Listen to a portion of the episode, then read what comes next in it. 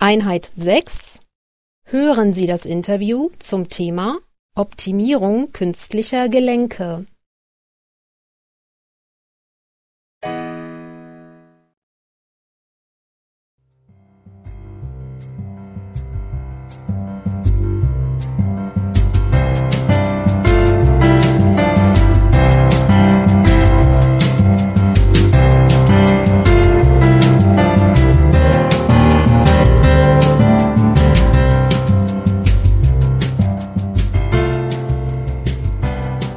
Professor Dr. Rainer Bader vom Forschungslabor für Biomechanik und Implantattechnologie der Orthopädischen Klinik und Poliklinik der Universität Rostock und Professor Dr. Christoph Wörne vom Lehrstuhl für Technische Mechanik und Dynamik der Universität Rostock haben mit ihrem zehnköpfigen Forscherteam einen für Deutschland bislang einmaligen Forschungsansatz zur Optimierung künstlicher Gelenke entwickelt. Worauf beruht der neue Forschungsansatz?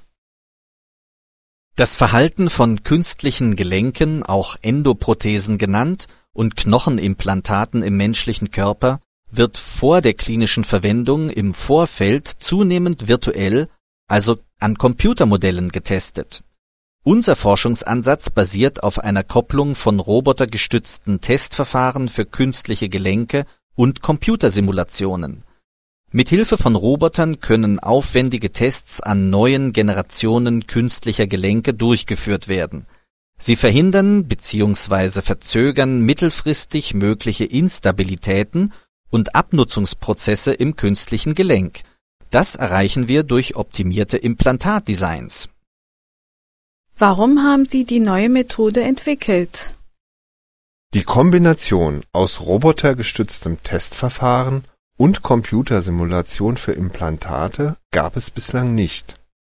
Deshalb stößt die Forschung auch international auf großes Interesse. Jetzt zu Ihrer Frage. Über 400.000 Menschen erhalten in Deutschland jährlich ein neues Hüft- oder Kniegelenk doch nach der Operation kommt es in einzelnen Fällen zu Luxationen, also Ausrenkungen, oder zu Infektionen der Hüftendoprothese. Auch mit einem neuen Kniegelenk sind Patienten nicht immer zufrieden, weil sie nach der Operation unklare Schmerzen haben. Diese Methode ermöglicht, die Risiken zu minimieren. Was ist die Herausforderung? Die technische Herausforderung besteht darin, eine reale Endoprothese, ein künstliches Gelenk, virtuell in die Computersimulation mit kontinuierlicher Datenrückführung einzubinden.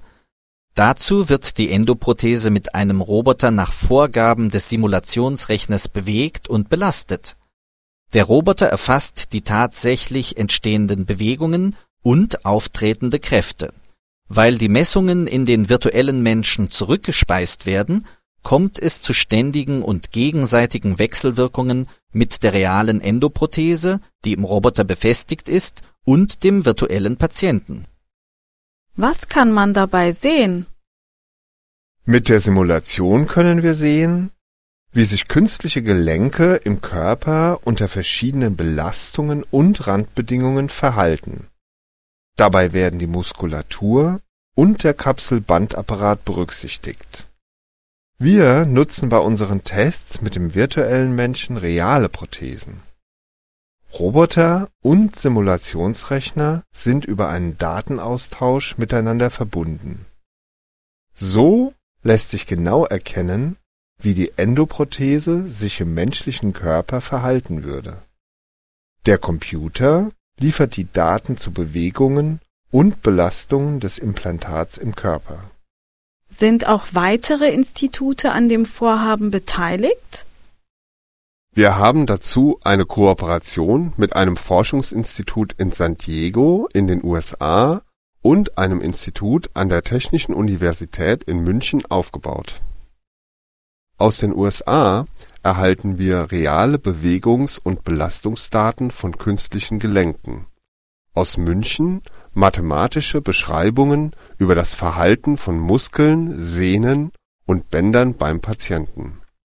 Der virtuelle Patient wird beispielsweise mit konkreten Daten wie Körpergröße und Gewicht bestückt. So lässt sich die ideale und patientengerechte Beschaffenheit eines Implantats errechnen. Herr Professor Bader, Sie sind selbst Humanmediziner und Diplom-Ingenieur.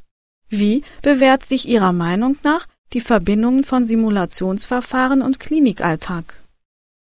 Unserem Team stehen zwei wesentliche numerische Simulationsverfahren zur Verfügung.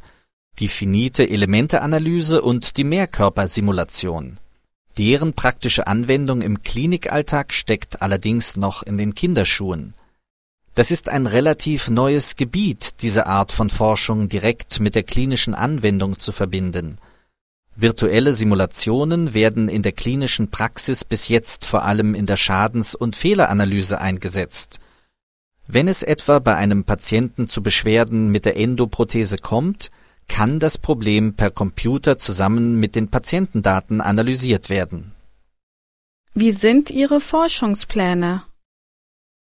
Jedes Forschungsvorhaben benötigt einen bestimmten Zeithorizont. Ich bin daher froh, dass die bislang im Projekt geschaffenen Testmöglichkeiten der realen Situation des Patienten sehr nahe kommen. Genauigkeit und Validität sind nun mal oberste Prinzipien für eine fundierte Forschung. In einem Jahr sollen erste klinisch verwertbare Ergebnisse vorliegen. Für uns ist die Forschung zu Hüft- und Knieimplantaten nur der Anfang. Wir möchten den virtuellen Patienten weiterentwickeln und uns nach Abschluss den Problemen an Bandscheibe und Wirbelsäule widmen. Ich bedanke mich herzlich für Ihre Zeit und für das Gespräch. Vielen Dank. Dankeschön. Auch.